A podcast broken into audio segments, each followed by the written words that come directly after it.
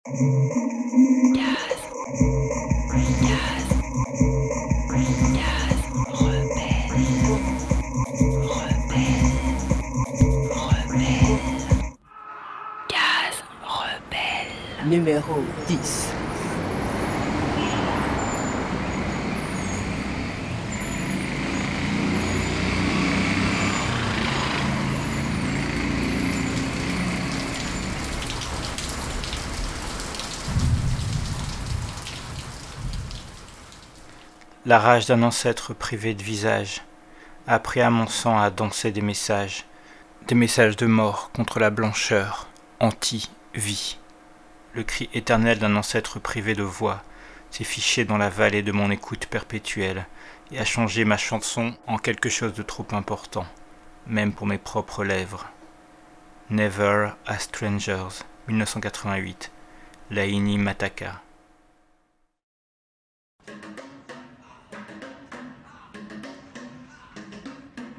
En 1971, une poétesse nommée Vanda Robinson, née à Baltimore, enregistrait l'album Black Ivory pour le label new-yorkais Perception. Un album de poésie politique et sensible accompagné de soul jazz de haute qualité. L'album à peine terminé, elle fuyait littéralement pour retrouver son Baltimore natal, saoulée d'être sous-payée et exploitée, dégoûtée du show business. En 73, pourtant, sortait Me and My Friend, composé sans à partir de prises de voix non utilisées sur Black Ivory qui avait eu un certain succès. Mais tout le succès du monde n'aurait pu toucher la première concernée. Vanda Robinson s'était rebaptisée Laini Mataka et à Baltimore elle enchaînait les boulots pourris et ne touchait rien sur les ventes d'albums. Dépossédée et blessée, elle jura qu'elle ne donnerait plus jamais son travail à des blancs et elle dit aujourd'hui s'y être tenue. Initialement, c'est Vanda Robinson qu'on voulait vous parler dans Case Rebelle, en traduisant l'un de ses morceaux, servi par un texte des plus politiques. Mais en y regardant de plus près, on s'est dit qu'on n'avait pas envie de valoriser en priorité cette histoire de dépossession, surtout qu'on avait prévu de traduire un morceau de Me and My Friend, dont Laini Mataka dit ne l'avoir jamais écouté en entier, et dont elle dit aussi que certaines paroles furent coupées et redécoupées. Alors on s'est penché sur le travail de la poétesse Laini Mataka, qui avait trouvé asile, en livre donc, chez Black Classic Press, maison d'édition noire et militante de Baltimore. Elle y publia en 1988 Never as Strangers, puis en 1994 Restoring the Queen, en 2000 Being a Strong Black Woman, dont on va vous traduire le poème d'ouverture, et plus récemment The Prince of Kokomo. Au moins, s'agit-il là de son œuvre voulue et assumée, et non d'hyperexploitation sur fond de racisme et de sexisme. Après, on se doute bien que les diggers branchés qui se comportent comme des explorateurs coloniaux fétichisant les pochettes en toute branchitude, tout en se foutant de la gueule des coupes afro et tout en vénérant les labels négriers, ne comprendront pas. Tout comme ils ne comprennent pas la dimension politique de cette période, hors de leur exotisme raciste et tendancieux.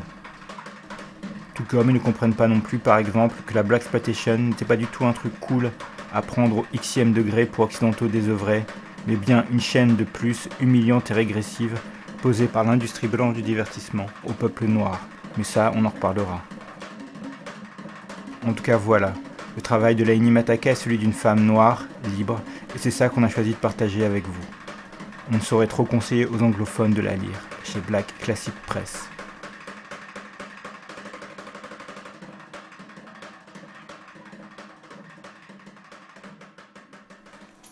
Being a strong black woman can get you killed. Extrait du recueil du même nom, sorti en 2000. Être une femme noire forte Le 25 avril 1997 à 23h55, alors qu'elle se débattait dans la réalité humaine plutôt que la mythologie, la femme noire forte est décédée, sans le moindre battage. De source médicale, il est dit ceci. Elle est morte de cause naturellement oppressive, mais ceux qui la connaissaient et l'utilisaient savent qu'elle est morte de ceci qu'elle est morte d'être restée silencieuse quand elle aurait dû hurler, souriante quand elle aurait dû exploser. Elle est morte d'avoir été malade et d'avoir voulu que personne ne le sache, parce que sa douleur risquait de déranger. Elle est morte d'une overdose d'autres gens s'accrochant à elle alors qu'elle n'avait pas assez d'énergie pour elle-même. Elle est morte d'aimer des hommes qui ne s'aimaient pas et ne pouvaient lui offrir qu'un reflet estropié. Elle est morte d'éduquer des enfants toute seule et de s'entendre reprocher de faire le travail à moitié. Elle est morte des mensonges que sa grand-mère avait dit à sa mère et que sa mère lui a dit au sujet de la vie, du racisme et des hommes. Elle est morte d'avoir été abusée sexuellement enfant et d'avoir à cacher cette vérité partout où elle allait, chaque jour de sa vie, troquant l'humiliation contre la culpabilité et encore et encore. Elle est morte d'avoir été battue par quelqu'un qui clamait son amour pour elle et de s'être laissée battre encore pour montrer qu'elle l'aimait, elle aussi. Elle est morte d'asphyxie, toussant jusqu'au sang des secrets qu'elle essayait encore de brûler.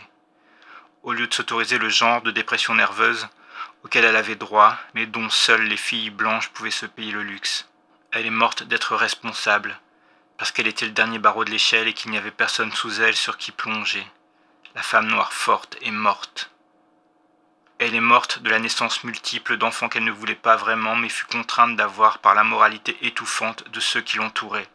Elle est morte d'avoir été mère à 15 ans, grand-mère à 30, ancêtre à 45. Elle est morte d'avoir été tirée vers le bas et piétinée par des femmes attardées se la jouant sœur. Elle est morte d'avoir fait comme si la vie était un moment Kodak et pas un cauchemar post-esclavagiste du XXe siècle. Elle est morte d'avoir toléré Monsieur Pitoyable juste pour avoir un homme à la maison. Elle est morte du manque d'orgasme parce qu'elle n'avait jamais appris ce qui rendait son corps heureux et que personne n'avait jamais pris le temps de lui apprendre. Et parfois quand elle trouvait des bras tendres, elle est morte parce qu'ils appartenaient à une femme.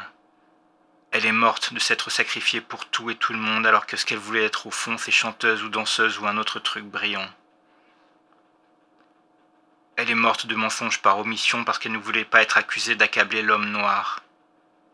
Elle est morte de la mémoire raciale, de l'arrachement et de la vente, de l'arrachement et du dressage, de l'arrachement et du fouet, de l'arrachement et de l'exploitation à mort. Elle est morte des hommages de son homologue, qui aurait mieux fait d'accompagner ses efforts plutôt que de la doucher avec des mots creux et des chansons vides. Elle est morte de mythes qui ne lui permettaient pas de montrer sa faiblesse sans être punie. Elle est morte d'avoir caché ses vrais sentiments jusqu'à ce qu'ils deviennent si monstrueux et si amers qu'ils envahissent ses entrailles et ses seins comme des tumeurs en colère. Elle est morte d'avoir toujours dû porter quelque chose, des paquets lourds jusqu'au frigo. La femme noire forte est morte. Elle est morte des châtiments reçus pour avoir été franche sur la vie, le racisme et les hommes. Elle est morte d'avoir été qualifiée de chienne quand elle s'exprimait, qualifiée de gouine quand elle s'affirmait, qualifiée de pute quand elle choisissait ses propres partenaires.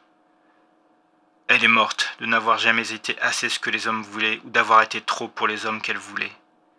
Elle est morte d'être trop noire et elle est encore morte de ne pas l'être assez. Elle est morte de castration à chaque fois qu'on pensait d'elle qu'elle n'était qu'une femme et qu'on la traitait comme moins qu'un homme. Elle est morte d'avoir été mal informée sur son esprit, son corps et la mesure de ses capacités royales.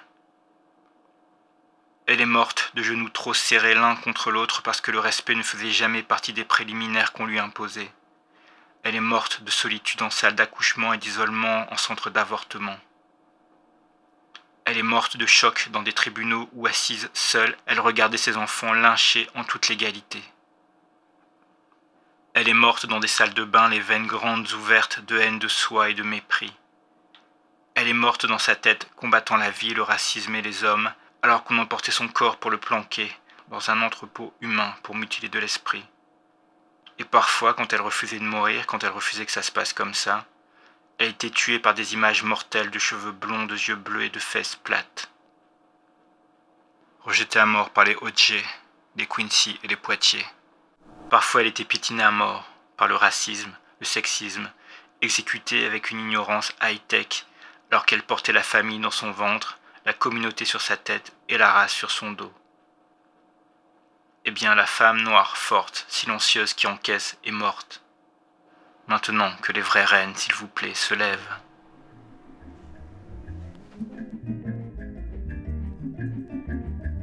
Il y a malheureusement une autre histoire de dépossession qui est liée à ce texte, qui fut volé détourné avant même sa publication initiale. Aujourd'hui encore, il circule sur Internet avec une version dont la fin fut modifiée par la personne qui l'a volé. Parfois, il est dit qu'il est de la Inimataka, parfois il est présenté comme un texte anonyme. Il se répand aussi de manière virale, en chaîne de mails, les femmes noires étant invitées à le transmettre massivement aux femmes noires fortes qu'elles connaissent pour se prouver que la femme noire forte n'est pas morte, qu'elle existe encore. Ceux qui ont plus de contribuer à spammer des boîtes mail est un gros contresens par rapport au texte initial, mais pas par rapport à la fin consensuelle rajoutée par la personne qui vola le texte. Du coup, on trouve aussi des commentaires amers de la Mataka sur internet, qui doit penser que l'histoire se répète. En tout cas, nous ce qu'on répète, c'est lisez-la si vous le pouvez, commandez ses livres si vous en avez les moyens, et en espérant qu'un jour elle soit traduite en français.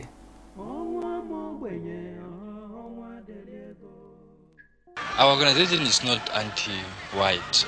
We are just purely pro-black.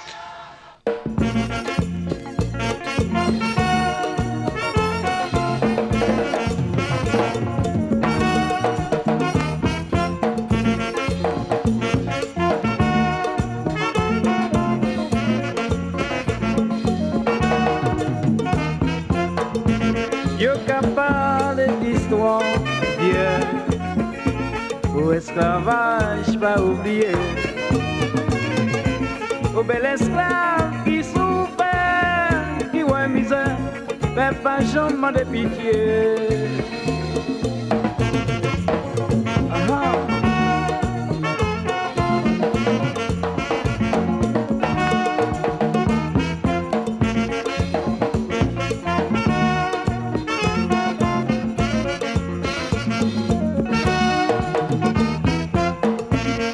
Yo chanté, yo conté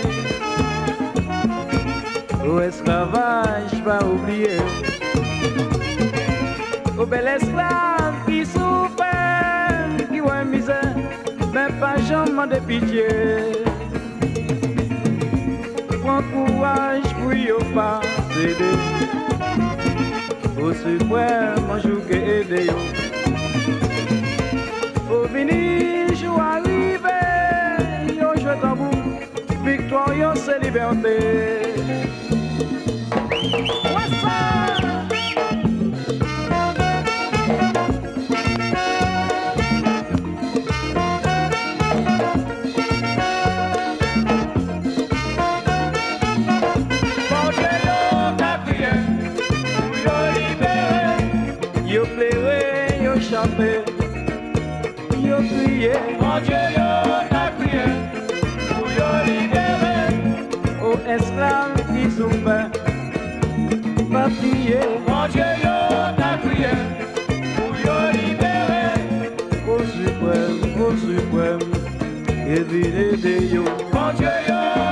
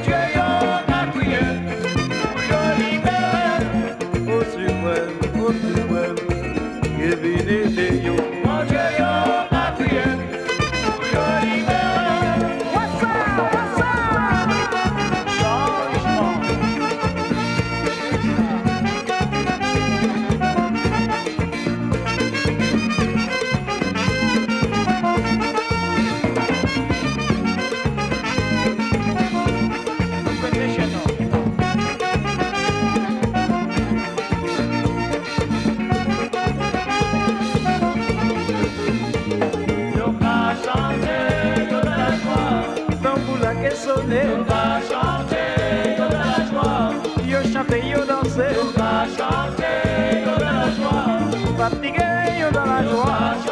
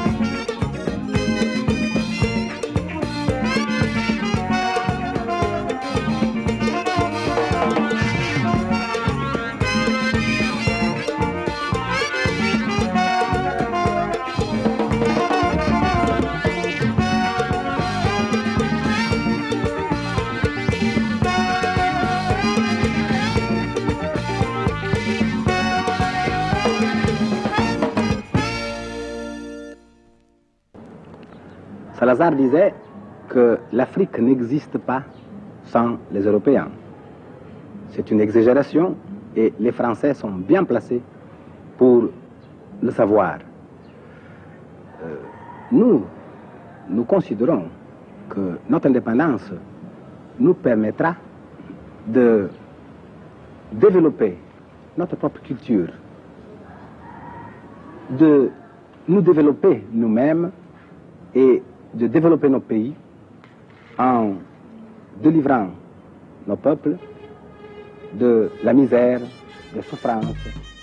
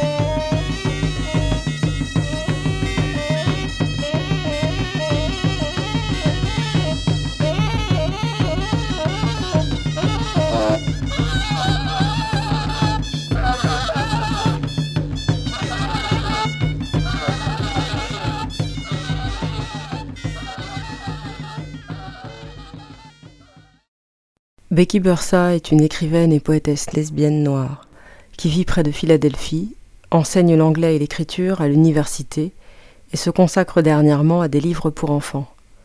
A priori, rien de très underground ni révolutionnaire. Cependant, on va lui consacrer un peu de notre attention, notamment autour des premiers livres et recueils qu'elle a publiés. Donc, en 1983, elle sort A Night Like This One, Stories of Loving Women, en français Une nuit comme celle-là, Histoire de femmes qui s'aiment, puis en 1987, une autre compilation de nouvelles, Lover's Choice, Le choix des amoureuses. Enfin, en 91, c'est un recueil de poésie que publie Bursa, intitulé The Forbidden Poems, les poèmes interdits. Dans ces trois ouvrages, qu'il s'agisse de personnages fictifs ou de sa propre personne, Bursa raconte des histoires, des tranches de vie de femmes, pour la plupart lesbiennes et noires. À travers des récits du quotidien et de vie en apparence banale, elle aborde différentes questions politiques, comme les normes de genre, le lesbianisme, désir d'enfant et maternité, indépendance matérielle des femmes, mais aussi le racisme, la lesbophobie, les relations amoureuses interraciales. Bursa en parle et les place dans différentes perspectives d'âge, de classe sociale et de contextes familiaux. Ce qui nous intéresse ici, c'est justement cette imbrication des oppressions, des circonstances, contraintes, conditionnements et possibilités. Et puis, si les livres de Bursa n'existent qu'en anglais, l'écriture, elle, est accessible, les mots sont simples et Bursa prend le temps de raconter les choses. Extrait de The Forbidden Poems. faite de plusieurs couleurs. J'affiche mes couleurs. Éclatant, mon visage les entonne en traces. Ma langue garde mes traits pleins de mon être à la peau noire. Ces boucles coquines coupées courtes, tout ce que je suis, brut. Je porte un labris et une petite bague, le double signe de Vénus. Robe couleur lavande. Le noir, le rouge, le vert, enveloppe ma tête dans des motifs féconds. Je porte un tissu kenté. Je viens de la force de survivants, de Ouest africains, Irlandais des bidonvilles, peuple Catawba et Cherokee. Mon nom de baptême, un nom pris. Renaissance, racine de naissance. Un nom pris pour des temps de liberté. Je me reconnais dans tous ces noms. Du tiers-monde, noir, femme de couleur, sœur, afro-americana, la negra, la lesbiana. J'attache les mots en travers de mon cœur, dresse des pancartes, porte des bannières. J'élève ma voix et mon poing serré, lève les yeux et j'ai des visions. Je suis l'élu, j'ai choisi d'être moi-même.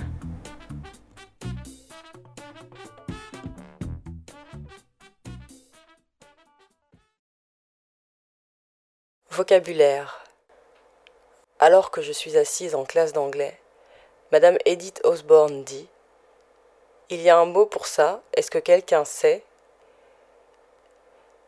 J'ai regardé la salle remplie de visages pâles, vides et interrogatifs, et personne ne savait.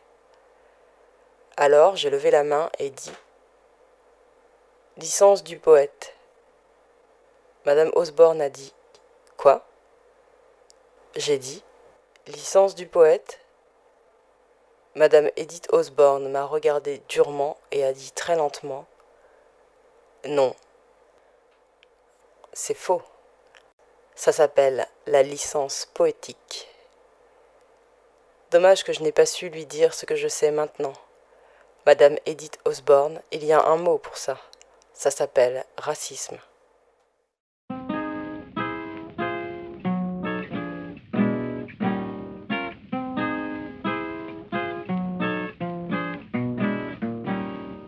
I've heard about your lovers, your pimps and grounds. I've heard about your sheep and hand me down. I've got a man I've loved all the while, but now he treats me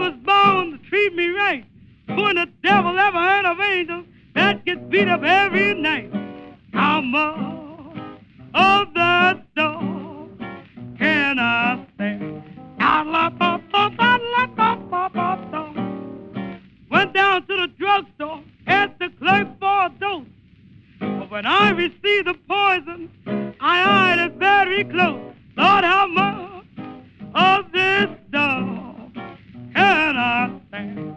Come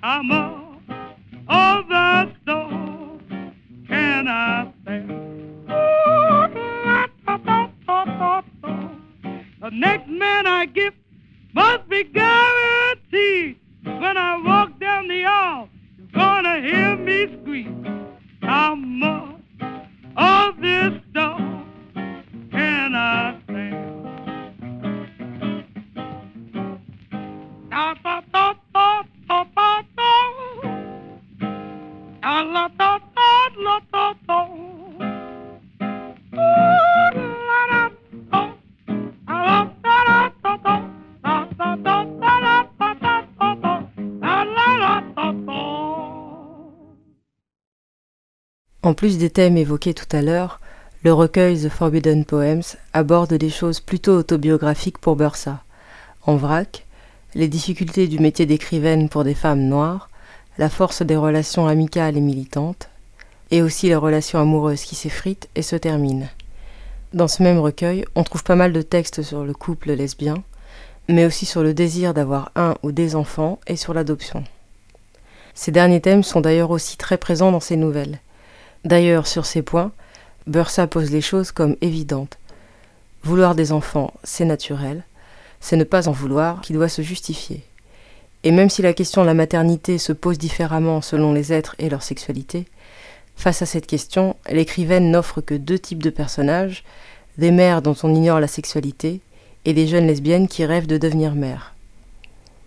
Si elle n'a pas de mal à questionner les normes de la féminité lorsqu'il s'agit de comportements d'apparence physique ou même d'activité professionnelle, sur la question de la reproduction, Bursa laisse peut-être plutôt parler ses propres désirs. Au fil de ses ouvrages, on la devine très attachée à la famille homo- ou monoparentale, les pères étant quasiment absents. Et puis au-delà de la famille, on sent aussi l'importance qu'elle accorde à vivre près d'une communauté. Sinon, à part quelques petits garçons, quelques pères, frères ou rares amis, il n'y a que des femmes dans les livres de Bursa.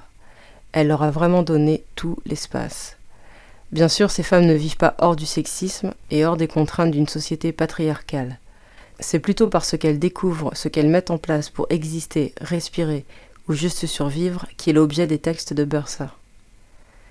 Différentes voix féminines pour démultiplier les possibilités, les points de vue, les expériences. On dira que Becky Bursa raconte des histoires avec une écriture sous-tendue par un point de vue féministe mais pas radical sur la race, l'homosexualité féminine, le statut social et le statut familial des femmes. Cette démarche est liée à celle qu'elle emploie dans les livres pour enfants qu'elle écrit à présent et qui reprennent les thèmes du genre, de la race, de l'histoire coloniale des États-Unis et d'autres choses encore. Et puis, le souhait d'être lu par un public populaire est encore là. À suivre, deux extraits de Lover's Choice. Quand j'étais petite, c'était dur de se faire de l'argent. C'était comme si le seul moment où on en recevait était le dimanche matin et on devait le donner à la quête. Je détestais ça. En fait, je détestais tout du dimanche matin. Je devais porter leur robe qui se froisse. En hiver, ce truc brillant et glissant qui faisait du bruit chaque fois que tu déplaçais un peu tes fesses sur leur vieux banc. Et en été, ce machin raide et râpeux avec des volants. Je devais prendre aussi une petite pochette et porter leurs chaussures vernies. L'église où on allait était tout au bout de l'avenue de la congrégation, et donc le voisinage tout entier pouvait avoir le loisir de nous regarder. Les garçons croyaient qu'ils y échappaient parce qu'ils portaient des pantalons, mais ils devaient encore mettre une chemise blanche et une cravate, et leurs chapeaux moches ne cachaient pas leur tête rasée parce qu'il fallait qu'ils les enlèvent à l'intérieur de l'église. Un dimanche, je devais avoir 8 ans. Je me souviens que c'était avant que ma sœur Corletta naisse, parce que c'est à ce moment-là que j'ai commencé à lâcher un peu toute cette routine moralisatrice. En tout cas, je traînais mes pieds sur la 25e rue, derrière maman, Vincent et tout, quand j'ai aperçu cette femme. Je l'ai vue seulement cette fois-là, mais je me souviens encore de quoi elle avait l'air. Je n'avais jamais vu quelqu'un comme elle avant. Je sais qu'elle n'était pas du quartier. Elle était vraiment mince. C'était pas vraiment une jeune non plus. Elle devait avoir l'âge de ma mère. Elle, elle n'est la mère de personne, je suis sûre. Et elle ne porte pas de vêtements du dimanche. Elle a un jean et une chemise d'homme avec la cravate dénouée. Elle a des patchs sur son jean et elle marche la tête relevée comme une sorte de reine africaine. Elle ne porte pas de pochette vernie. On dirait qu'elle s'en fiche d'avoir de l'argent ou pas ou qu'on le sache si elle en a pas. Et puis, elle ne porte pas non plus de pantoufles, de bas ni de talons.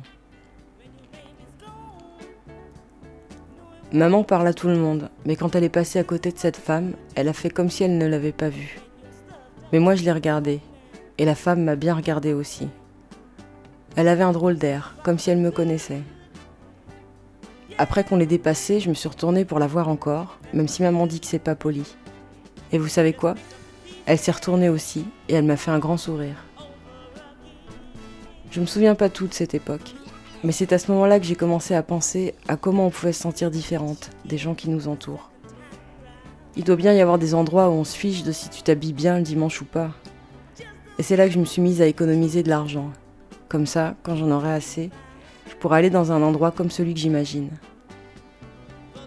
Ensuite, je me suis rendu compte qu'il n'y avait pas de charité à attendre dans les environs et j'ai réfléchi à des moyens de trouver moi-même de l'argent. Je courais partout. Poster le courrier pour Mémé Whittaker, aller acheter des cigarettes et le journal au coin de la rue pour tout le monde. Ensuite, j'ai vu plus grand. Je nettoyais des voitures l'été et je dégageais les trottoirs à la pelle en hiver. Maintenant, j'ai ma tournée de journaux. Il n'y a jamais eu de fille à livrer des journaux ici. Mais j'imagine que désormais, tout le monde sait que je ne serai comme personne d'autre. La raison pour laquelle j'ai acheté mon vélo Peugeot, c'est que je pouvais partir en exploration. Je me disais que je ferais mieux de commencer à chercher maintenant, comme ça quand je serai grande, je saurai exactement où je voudrais aller. Alors, je poursuis la moindre chance que je rencontre.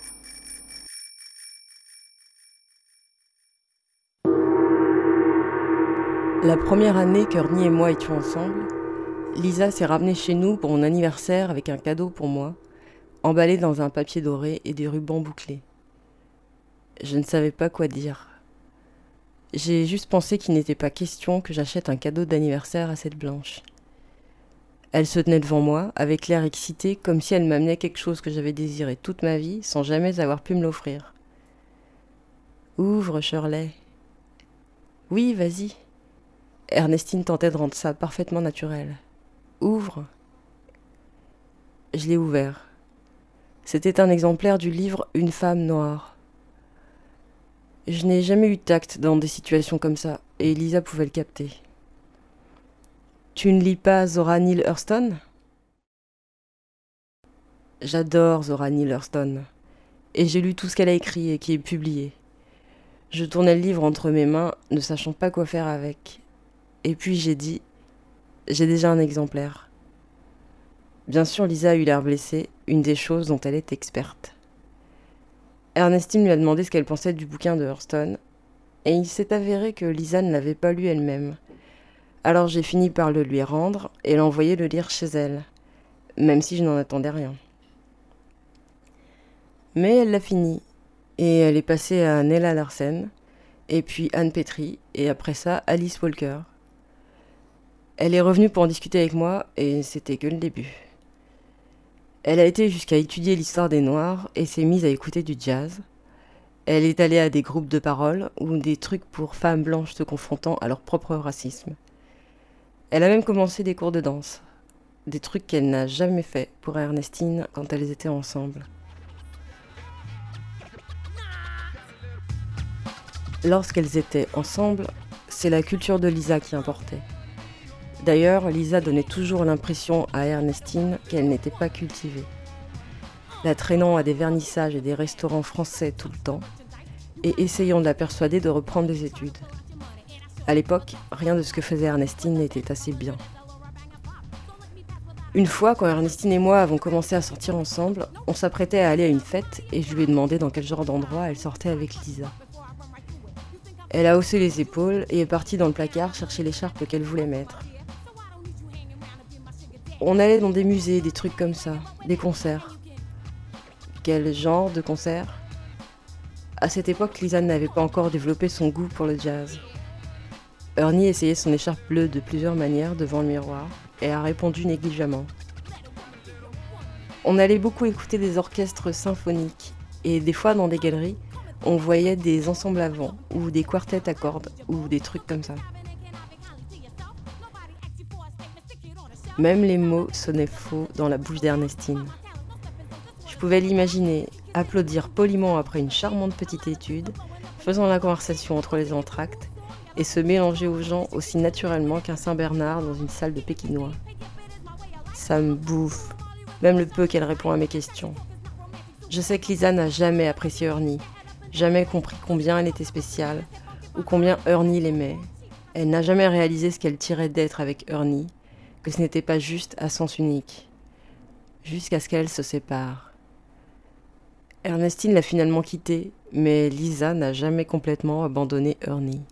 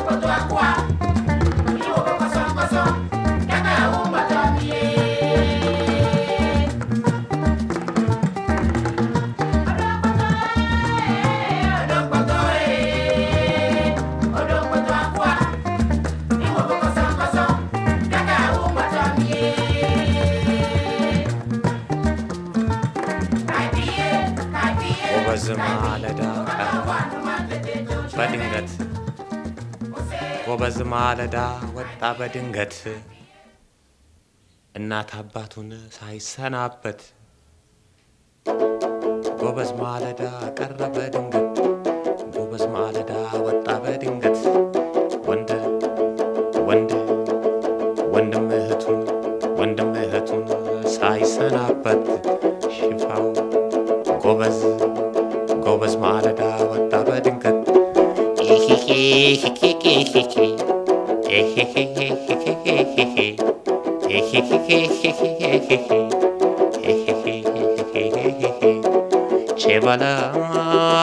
ara chevalo, chevalo ara chevalo, chevalo ara chevalo, chevalo ara chevalo, chevalo ara chevalo.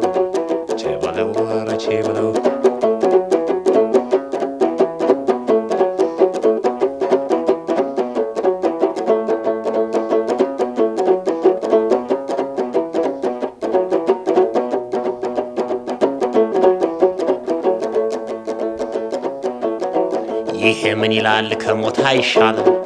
ይሄ ምን ይላል ከሞት አይሻልም? የሞት ግደሉት ቋም ያበላሻል። የሞት ግደሉት ቋም ያበላሻል። ጎበዝ ባለዳ ወጣ በድንገት እናት አባቱን ሳይሰናበት አራሙቻው ላይ ደም ሊረጭበት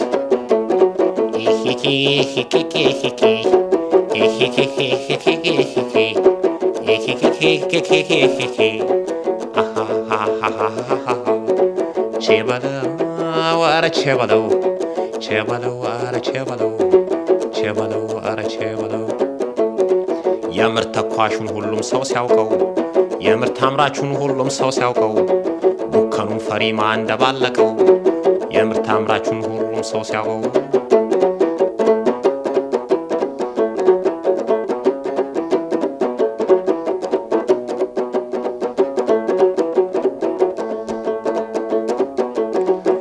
በለው ኧረ ቼ በለው ቼ በለው ኧረ ቼ በለው ቼ በለው ኧረ ቼ በለው ቼ በለው ኧረ ቼ በለው ቼ በለው ኧረ ቼ በለው ቼ በለው ኧረ ቼ በለው ታይረባ ጎበዝ ይሻላል ዱባ! አጥር ላይ ቆሞ ያደምቃል አምባ! ታይረባ ጎበዝ ይሻላል ዱባ! ታይረባ ጎበዝ ይሻላል ዱባ! አጥር ላይ ቆሞ ያደምቃል አምባ! ይሄ ምን ይላል? ይሄ ምን ይላል?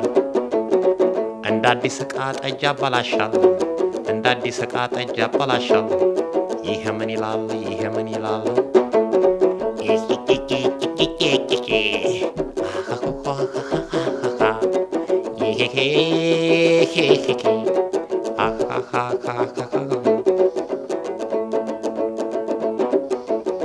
የጎበዝ እናት አትጨነቂ የጎበዙ እናት አትጨነቂ፣ ልጅሽ ቁራ ነው ነፍሱን ጠባቂ፣ ልጅሽ ቁራ ነው ነፍሱን ጠባቂ።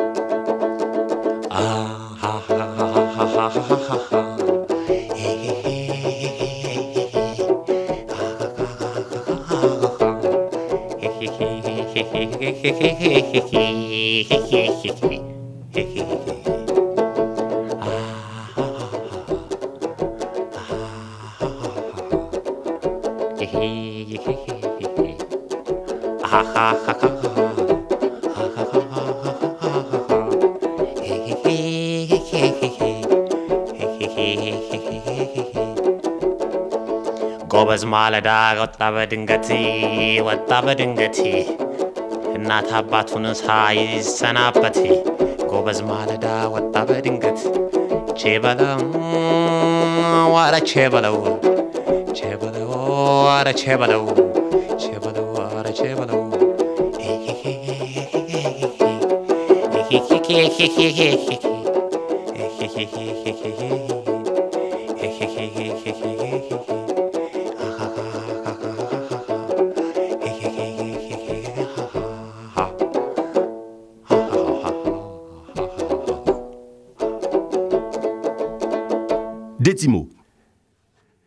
Des petits mots sans camo ni j'ai dit mots. Parole là péké langue, mais ni foncière.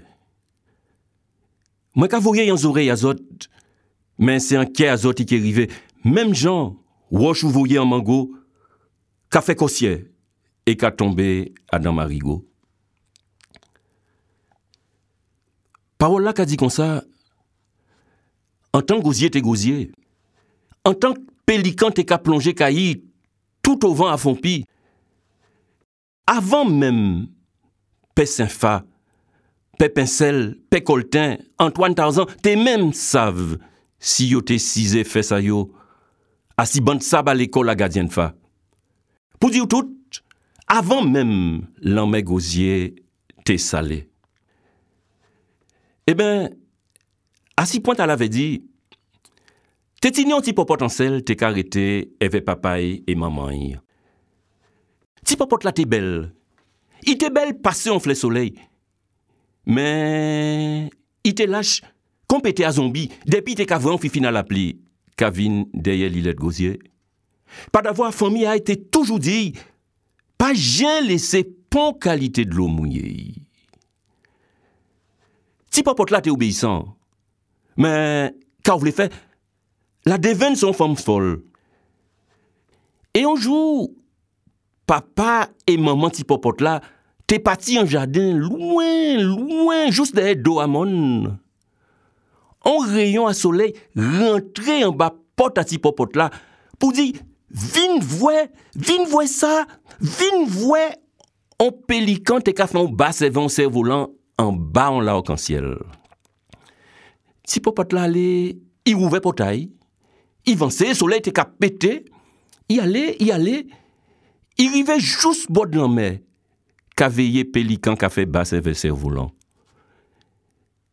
I ka leve ziyay, i ka vwe yon machan chabon ka vin soukri jipay asitet an nou. Si popot la pran balan, men i derape, i linse asi limon la, e tombe an lan mer. An mwe, maman dlo, Mwen tombe an dlo. Ti popot la ka ganfounye lam, i ka ganfounye lam, i ka ganfounye lam, men pi ganfounye lam, pi ka fon. An ba tout lam al gran lam e la. Le papa ye maman yi soti an jaden. Yo rente an kaza yo, yo ka chèche ti popot a yo. Yo pa ka touve ti popot a yo. Yo koupe brisan, yo fon kon, yo rive fon pi, yo rive jous vinegri. Peche gozye ka di... Yo tou lede, yo vire a don kalite gwo kay, yo ka kriye l'om e la fam. Yo ka veye deye li let gozye, yo ka longviye pou vwe kitan maman dlo, ka vire bayo pitita yo. Mese zedam, depi sa rive, minit ja fe le, le ja fe jou, jou ja fe simen, simen fe kontra, kontra ale, i fe, i fe, i fe. Yo kaze kaz apapay maman si popot la. yo konstruy l'hotel. Men, si sot ale asi point ala ve di, si sot gade an ba point ala okansye la 5e de matin, sot ke von ti fle soley ki pousse asi kay la, la ti popot la tombe an lan mer. Se pou pon moun gozye, pa janmen oubliye, se depi jou la sa, lan mer gozye sale. Yekrik! Dans cette émission numéro 10, vous avez écouté Esclave, un morceau de style jazz. Ensuite, Mahmoud Rania et Faroua Sanders dans Hamdouchi. Puis Gladys Bentley, How Much Can I Stand? May avec Odong Poto. Séléché Damesae avec Shea Belou. Et tout de suite après, Juma Nature avec Nini Shanzo. Msaliti, kuchagua kuwa mwenyekiti. Kwenye swala la uongozi, umetuonyesha kwamba uko fiti, na lazima ukumbuke kuwa ukitenda dhambi zitakutafuna, kwa kuwa shukrani huna. Ni vyema kufanya kazi kwa manufaa ya Afrika. Na, na dunia ikiridhika. Ah, hatari. Inakuwaje mawasiliano nchi mbili yaingie dosari, eti kwa ajili ya shari ya viongozi wasiojari, polisi kutesa raia wa nchi jirani, ingaja na usalama atasema hakuna unyanyasaji, lakini ni somo lipo kama alipo laja.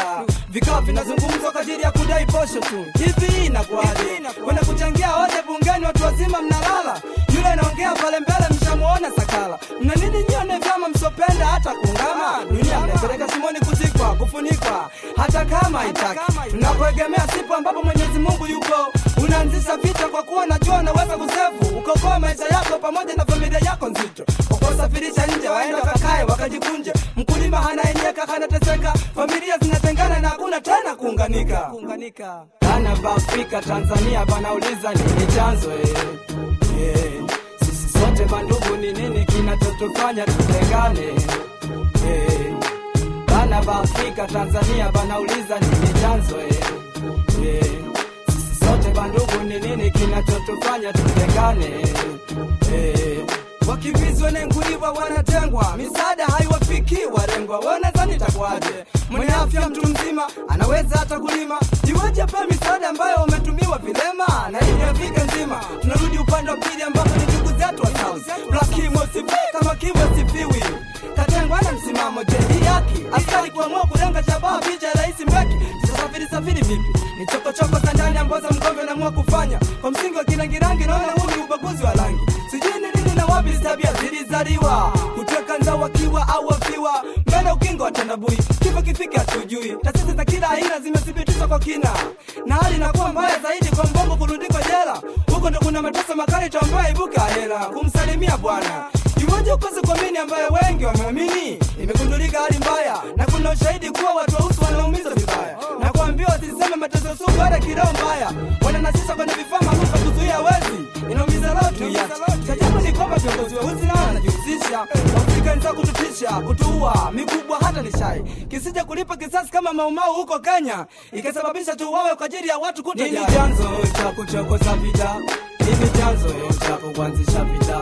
Nini chanzo cha kuchokoza vita ukasababisha malinzi kaharibika? Nini chanzo cha kuchokoza vita? Nini chanzo cha kuanzisha vita? Nini chanzo cha kuchokoza vita ukasababisha watu wakaenda kuzikwa? Inatia uchungu pale napopewa takwimu za waliokufa ni za kweli na utatanishi. Redio zinasema hamsini, magazeti atasema sitini. Ujui kati ni yupi atakuwa ni jirani yako mtani. Wengine bahari ukingo, kuna maiti kwenye kifungo. Tuachane jamani, skrini ya vita ni kubwa na babu kubwa, athari zake rukuki, bora chinga kupige mkuki.